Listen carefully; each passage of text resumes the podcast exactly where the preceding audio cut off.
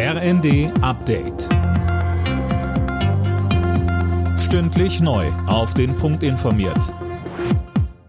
Ich bin Dirk Jostes. Guten Morgen. In den vier russisch kontrollierten Gebieten Donetsk, Luhansk, Cherson und Zaporizhia enden heute die sogenannten Referenten zur Annexion durch Russland. Die deutliche Mehrheit bei dieser Fake-Wahl wird wohl zustimmen. Kiew und seine westlichen Verbündeten werden das Ganze aber nicht anerkennen.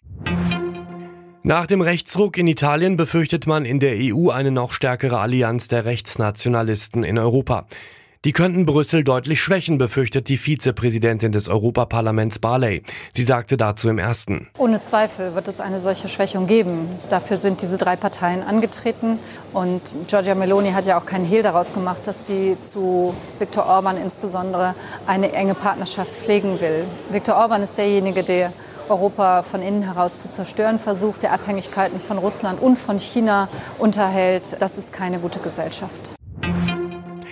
Die NASA hat in der Nacht mit Absicht ein Raumfahrzeug gegen einen Asteroiden fliegen lassen. Das spektakuläre Experiment wurde online übertragen. Gisa Weber, worum ging es dabei? Ja, im Prinzip geht es um die Verteidigung unseres Planeten im Fall eines möglichen Einschlags.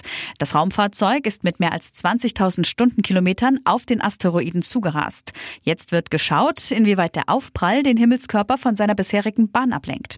Keine Sorge, er ist in 11 Millionen Kilometer Entfernung unterwegs und damit ungefährlich. Auf Bundesebene wird noch darüber diskutiert. In Berlin gibt es jetzt einen Nachfolger fürs 9-Euro-Ticket. Mit dem Übergangsticket für 29 Euro pro Monat können zwischen Oktober und Dezember Bahnen und Busse im Stadtgebiet genutzt werden. Ab Anfang 2023 soll es ein bundesweites Ticket geben. Torreiches Fußballländerspiel im Londoner Wembley Stadion. In der Nations League haben sich England und Deutschland 3 zu 3 unentschieden getrennt. Die deutschen Torschützen Gündogan und zweimal Harvards. Alle Nachrichten auf rnd.de